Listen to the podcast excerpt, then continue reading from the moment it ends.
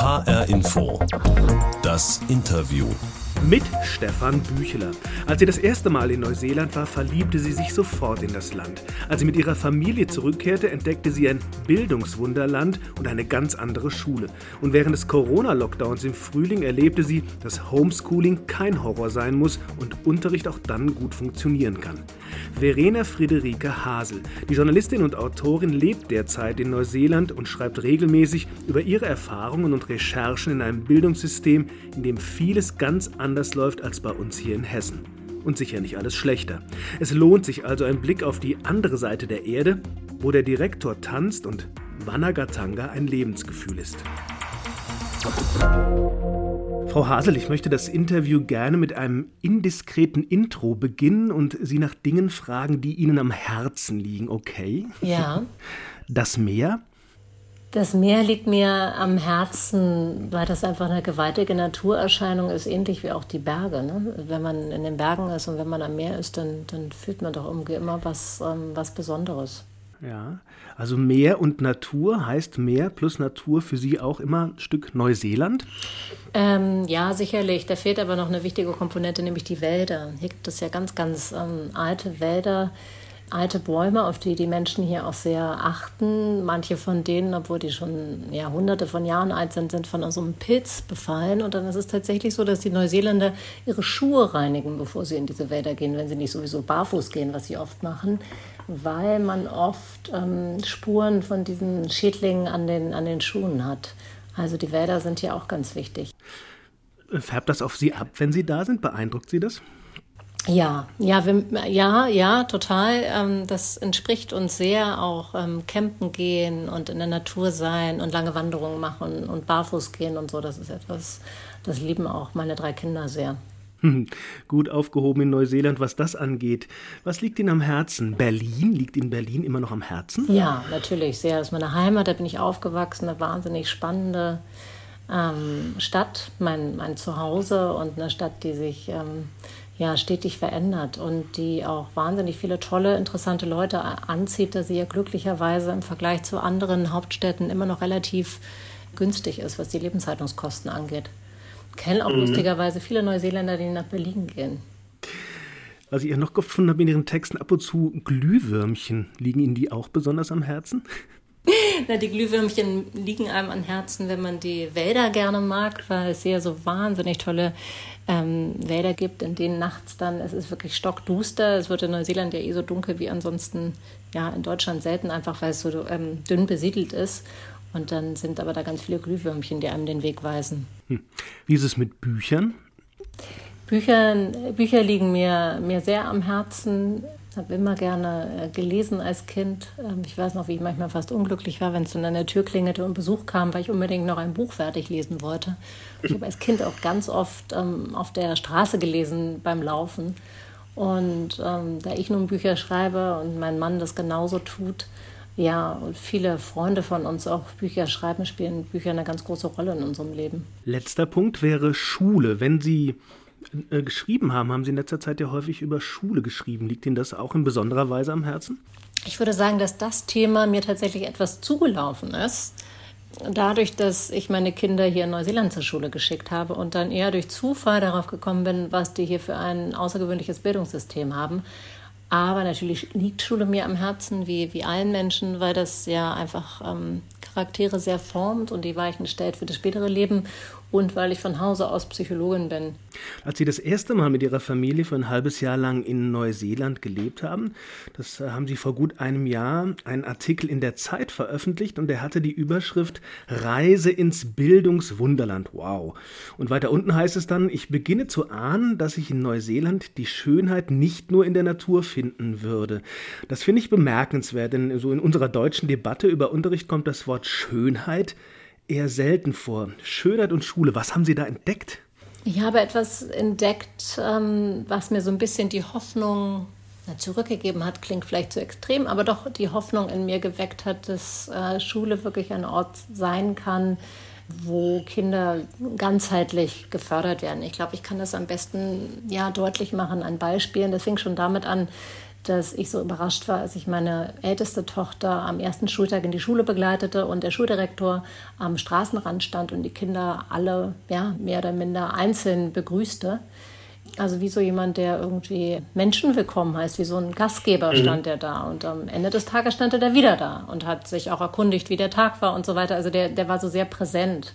Und die neuseeländischen Schulen, ähm, an denen ich ja dann viel Zeit verbracht habe, als ich für das Buch recherchiert habe, und ich habe wochenlang ganz verschiedene Schulen besucht, in ähm, wohlhabenden Gegenden und in Gegenden, wo die Menschen sozial eher benachteiligt sind.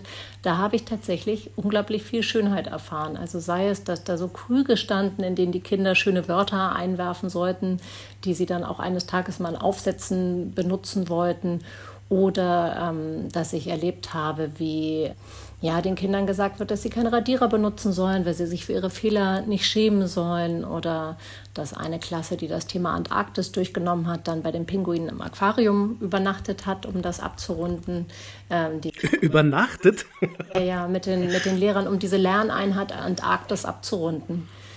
Also da habe ich einfach ganz viele Sachen gesehen, bei denen ich so gestaunt habe und dachte, ach so, so kann man also auch lernen, so kann man das auch machen. Also die haben ein sehr, sehr emotionalen Zugang zum Lernen. Also es herrscht so ein bisschen der Grundsatz, ohne dass der ausformuliert ist, gibt den Grund, Kindern einen Grund zum Lernen und verknüpft das, was ihr beibringen wollt, mit Emotionen. Also ein Beispiel vielleicht, was ich dafür geben kann. Meine mittlere Tochter, die ist sieben und geht hier in die dritte Klasse, wir sind ja jetzt inzwischen wieder in Neuseeland, sollte neulich lernen, wie man eine Gebrauchsanweisung schreibt.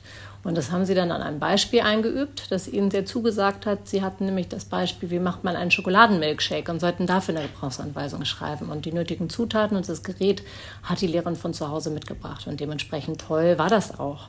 Das ist so eine sehr, würde ich sagen, sinnliche Art des Lernens, was man hier beobachten kann. Und auch immer sehr anwendungsorientiert und interdisziplinär, dass zum Beispiel eine Klasse mit, ähm, die waren dann schon älter, dass die mit ihrem Lehrer Mountainbiking gegangen sind völlig erschöpft und K.O. zurückkamen und danach dann die Newtonschen Gesetze durchgenommen haben, weil die ja unter anderem erklären, warum es schwieriger ist, auf so einem Fahrrad anzufahren, als bei gleicher Geschwindigkeit immer weiterzufahren. Hm. Und dann hat man es auch gleich sozusagen am, am, eigenen Leib erfahren. Also ein Ansatz, der sehr viel so ganzheitlicher ist, habe ich den Eindruck. Sie schwärmen fast ein bisschen von der Schule in Neuseeland. Ähm, wie war das denn für Ihr Töchterlein, als der so eingeschult wurde? Die konnte ja, glaube ich, kaum Englisch, ne? Oder ein, zwei Worte nur. Wie hat das überhaupt funktioniert? Ja, das habe ich sie danach auch irgendwann mal gefragt. Ähm, sie meinte, sie wisse es auch nicht mehr so ganz genau. Nun muss man sagen, Neuseeland ist natürlich ein Einwanderungsland. Ne? Also das muss man dazu sagen, dass es ein Land ist, das ist ja gewohnt, mit Einwanderern umzugehen. Da ist es jetzt nicht so besonders, dass jemand kommt und noch kein Englisch kann.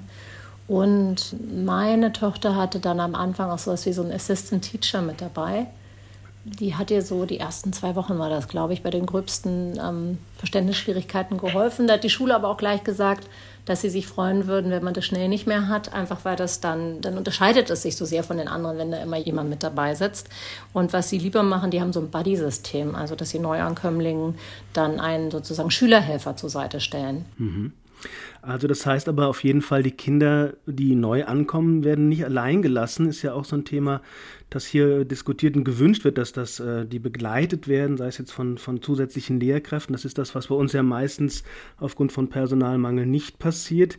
In Neuseeland werden sie auf jeden Fall nicht alleine gelassen. Verena Hasel ist hier bei HR Info das Interview. Die Schriftstellerin und Journalistin ist derzeit in Neuseeland einem Land, das sie schon mal als Bildungswunderland beschrieben hat.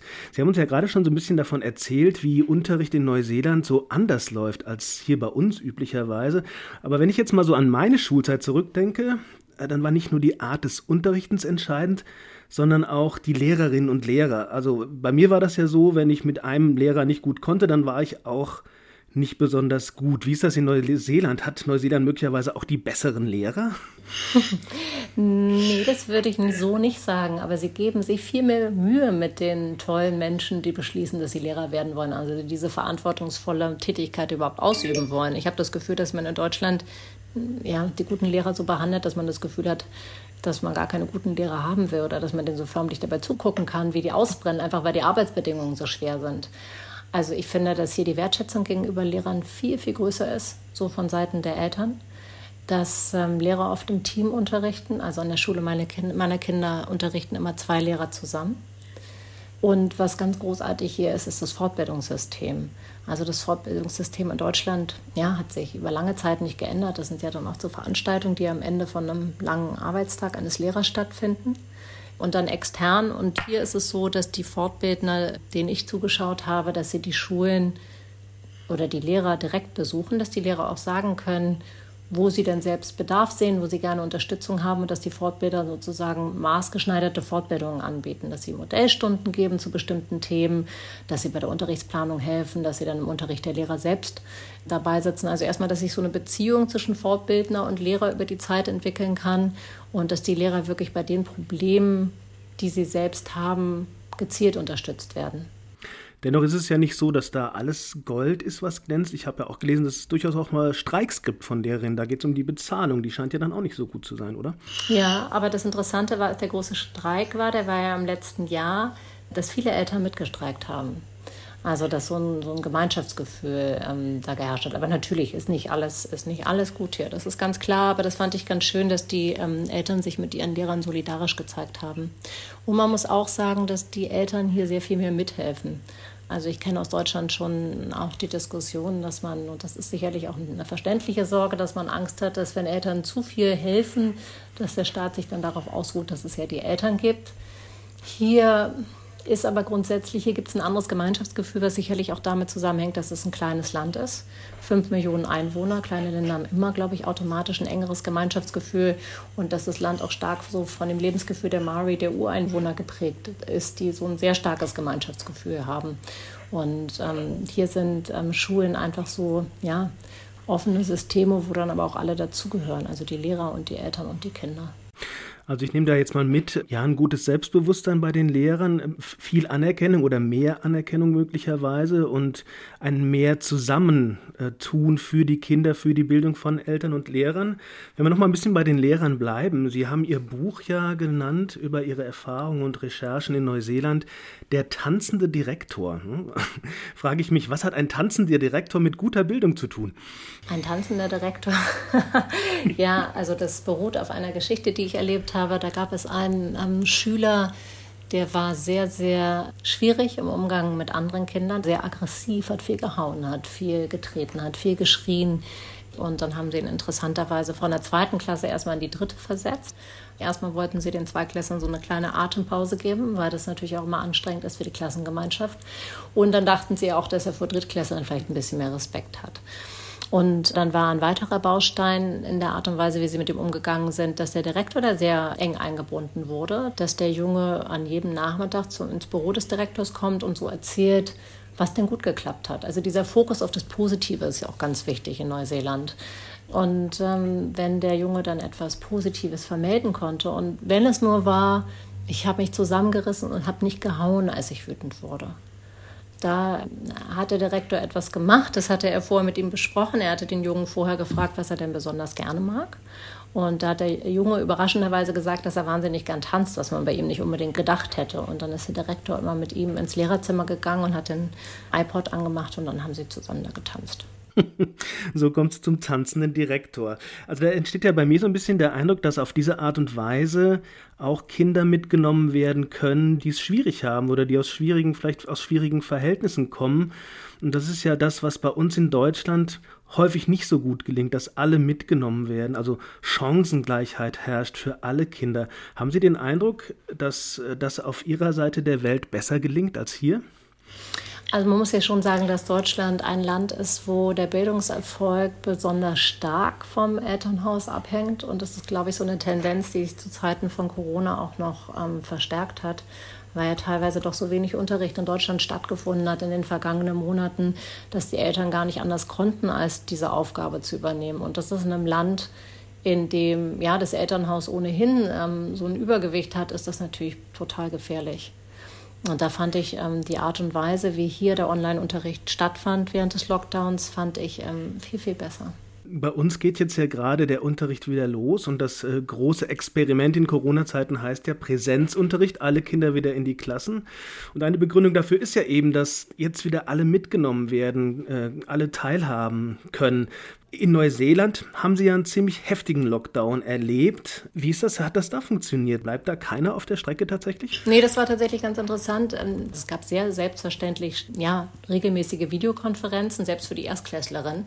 Aber man muss dazu zwei Sachen sagen. Erstmal waren die Kinder schon, vor allem meine zehnjährige Tochter, die war schon vorher sehr versiert in digitalen Dingen. Also es gibt in Deutschland gab es ja mal so eine Studie, dass die meisten Achtklässler äh, nur rudimentäre Computerkenntnisse haben und können gerade mal den mhm. Anhang einer E-Mail öffnen das ist natürlich schwierig, wenn dann mit einmal im Lockdown ähm, digital gelernt werden soll. Und hier ist es ganz normal, dass die Kinder schon in der Grundschule auch mal am Notebook arbeiten, nicht nur, aber dass sie wissen, wie man damit umgeht. Also die konnte schon PowerPoint-Präsentationen erstellen, die haben auch regelmäßig den digitalen Klassenraum genutzt. Also das war für sie nichts Neues. Das hat natürlich geholfen. Und die andere Sache, und das ist ein Argument, was ich in Deutschland nicht so richtig begriffen habe, dass gesagt wurde, ja, wir können nicht so richtig ähm, digitalen Unterricht obligatorisch machen, dann könnten ja Kinder ausgeschlossen werden werden, ja. Aber es wird ja, meiner Meinung nach Aufgabe des Staates dafür zu sorgen, dass die Kinder die Geräte bekommen, die sie brauchen. Also hier war das auch so. Ich hatte überhaupt gar keine Notebooks ähm, für meine Kinder und habe die dann ähm, vom Direktor unserer Schule bekommen. Und das war jetzt nicht, weil der so ein netter Mensch ist, was er sicherlich ist, sondern weil das so vorgesehen war. Also die Mitarbeiter des Ministeriums hatten davor bei allen Schulen in Erfahrung gebracht, wie viele Geräte benötigt werden. Also das war einfach gut ähm, vorbereitet und ich glaube schon auch, dass es nicht allein darum geht, die nötigen Geräte zu haben, sondern das braucht schon auch eine besondere Didaktik. Und das hat, eine, hat er auch schon im Vorfeld Fortbildungen für digitalen Unterricht gegeben. Das hatte jetzt nicht mal nur was mit äh, Covid-19 zu tun, sondern einfach damit, dass ja, das 21. Jahrhundert ist und dass digitale ähm, Unterrichtsmethoden ganz wunderbar funktionieren. Da gab es dann einfach auch während des Lockdowns gab es immer noch so zusätzliche ja, Anregungen vom Ministerium und es gab da wirklich sehr, sehr tolle Sachen. Es gab so eine Webseite, die haben viele Kinder genutzt, da wurde jeden Tag ein neues Bild eingestellt, das ihnen dann als Anregung für eine selbstgeschriebene Geschichte dienen sollte. Oder ähm, es gab eine App, mit der die Kinder jeden Tag meditieren konnten. Die hatten viele Schulen auch schon vor dem Lockdown eingeführt, also in dem Wissen, dass es eine schwierige Zeit für viele Familien wird. Das Ministerium gibt eigene Bücher heraus. Das sind keine Schulbücher, sondern so Geschichten für die unterschiedlichen Leseniveaus und die sind alle sowieso digitalisiert. Es gab einfach wahnsinnig tolle Aufgaben. Meine ähm, zehnjährige Tochter ist zum Beispiel Restaurantmanagerin geworden.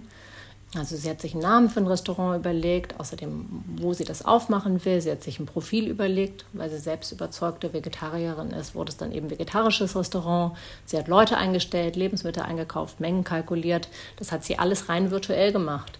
Und das war halt Teil des Matheunterrichts, aber darüber hat sie kaum nachgedacht, dass es Matheunterricht ist, einfach weil das so ein tolles Projekt war, was ihr so viel Spaß gemacht hat. Das heißt also aber auch, wenn ich Ihnen so zuhöre, dass äh, Neuseeland unwahrscheinlich davon profitiert hat, dass es sich früher auf den Weg gemacht hat hin zu einem digitalen, zu einem neuen Lernen, als das zum Beispiel hierzulande passiert ist. Ja, wobei ich sagen muss, also das wird hier, ich habe lange darüber nachgedacht, warum das in Deutschland nicht so vorbereitet ist. Ich glaube, in Deutschland, wir sind ja so ein Land des Holzspielzeugs und ich mag Holzspielzeug auch wahnsinnig gerne. Aber ich habe das Gefühl, dass wir manchmal so ein bisschen so ein binäres Denken haben. Also, dass wir glauben, so alles, was mit Technik zu tun hat, ist eigentlich des Teufels. Und ich glaube, dass es hier so ein bisschen pragmatischer gehandhabt wird. Also ja, die Kinder haben viel früher, lernen sie den Umgang mit, mit ähm, Notebooks und so, aber das heißt nicht, dass sie in der Schule ständig mit einem Notebook arbeiten. Mal malen sie dann auch ein Plakat oder ähm, also das wird sozusagen das verwendet, was gerade am besten passt. Aber natürlich hätte der digitale Unterricht niemals so gut funktioniert, wenn die Kinder nicht eh schon Erfahrung damit gehabt hätten.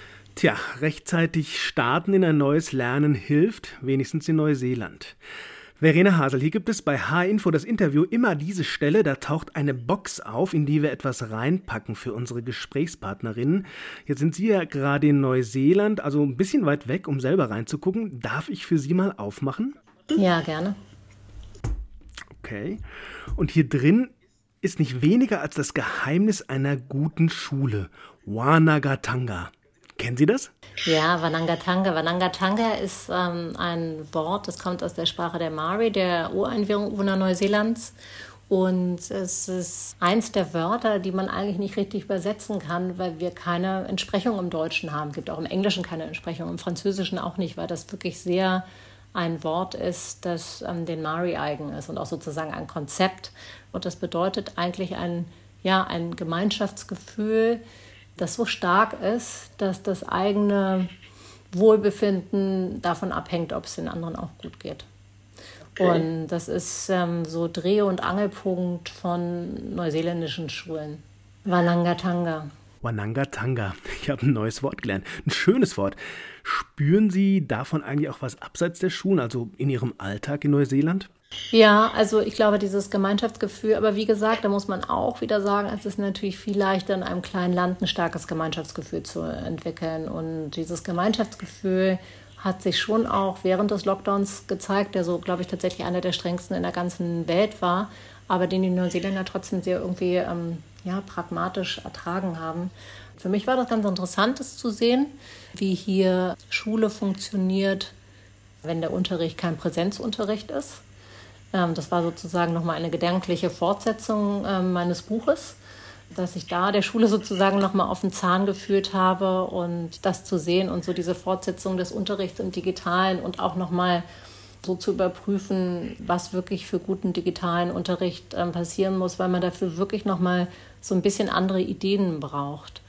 Frau Hasel, wir haben sehr viel über, über sehr viele gute Ideen äh, gesprochen die es in Neuseeland in Sachen Schule gibt. Ich frage mich, ob das, wenn man es nach Deutschland transferieren würde, ob das überhaupt funktioniert. Das sind ja ganz andere Voraussetzungen. Sie haben es selber schon gesagt. Das ist so ein abgeschlossener Staat mit knapp fünf Millionen Einwohnern. Äh, lässt sich das überhaupt fairerweise vergleichen mit Deutschland?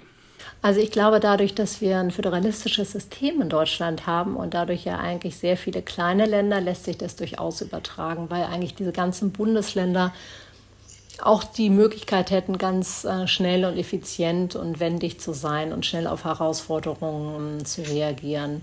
Ich glaube, was uns in Deutschland mal so ein bisschen fehlt, ist so eine, ja, so eine gemeinsame Vision und die sich dann nicht nur auf das Technische beschränkt, also nicht nur darauf, dass man Digitalisierung sagt und damit meint, dass irgendwie eine Schule Wi-Fi-Anschluss hat, obwohl das natürlich auch wichtig ist, aber dass man mhm. auch so ein bisschen darüber nachdenkt, was denn Bildung im 21. Jahrhundert bedeutet und was man Kindern mit auf den Weg geben will.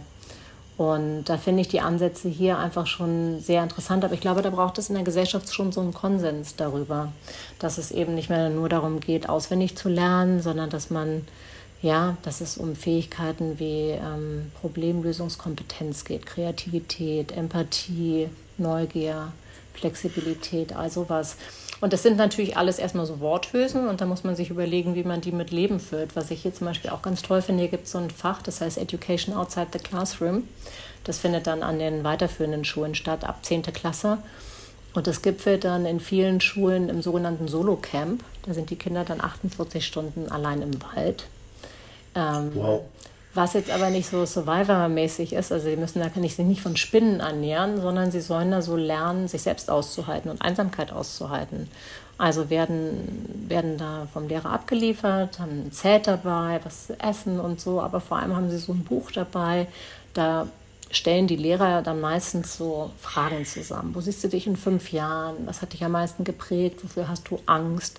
Und darüber sollen sie dann in den 48 Stunden nachdenken. Auch wieder eine ganz andere Form von Unterricht, als die wir hier kennen.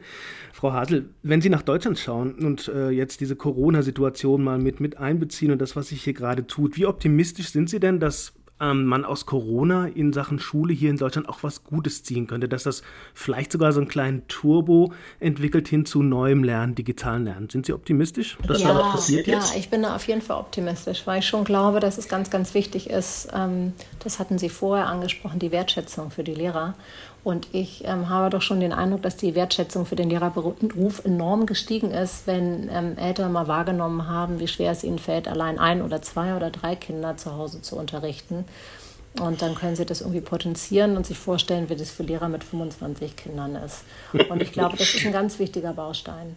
Okay, da können wir was draus lernen. Vielen Dank, Verena Hasel. Mein Fazit ist, wer ein bisschen positiven Input für unsere Schuldebatte sucht, der kann ruhig mal nach Neuseeland gucken. Das war HR Info das Interview. Ich bin Stefan Büchler und den Podcast dieser Sendung gibt's bei hrinforadio.de oder in der ARD Audiothek.